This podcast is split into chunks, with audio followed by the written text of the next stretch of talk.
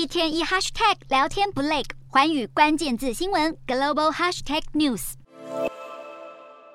道琼工业指数距离宣告进入空头市场两万九千四百三十九点收盘价只差百分之零点五。接下来市场会止跌还是继续下探，就看这周超级费的周十二位联准会官员怎么谈货币政策。包括联准会主席鲍尔、副主席布兰纳德，有“英王”之称的圣路易联准银行总裁伯拉德，以及纽约联准银行总裁威廉斯都将轮番上阵。大家最紧盯的当属鲍尔，分别会在台湾时间二十七号晚间七点半跟二十八号晚间十点左右二度发言。对于升息终点，目前点状图显示，Fed 官员分为两大阵营，也就是希望明年升息到最高峰百分之四点七五，以及升到百分之四点二五或百分之四点五。这些数字差距看似不大，却会对市场预期造成重大影响。而 Fed 决策前景也取决于本周三十号公布的八月份核心个人消费支出平减指数，也就是 Fed 偏好的通膨指标。另外，同天公布的欧元区九月通膨率预估将年升百分之九点七，再创新高，考验欧央总裁拉加德的立场。